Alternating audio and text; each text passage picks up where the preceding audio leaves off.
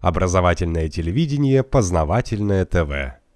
А вот этот постоянно действующий фактор, а именно э, постоянные англосаксонские опасения того, что Россия все-таки выйдет к теплым морям и э, к Средиземному морю. А чем это плохо для англичан?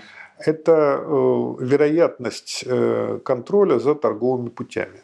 То есть из силового. Индии через... Э, ну, это Су Суэцкий канал, там, тем более сейчас все вот эти нефтяные дела. Мы вот как-то немножко не учитываем этого фактора, потому что он в мирное время кажется очень незначимым. Но вообще говоря, в каких-то в экстремальных ситуациях это очень важный момент. Кроме того, э, сама вообще говоря история э, англосаксов, она говорит о том, что эта нация-то торговая, вот если мы сейчас попытаемся так вот прикинуть, что, например, э, до сих пор оставляет Англию в числе великих держав.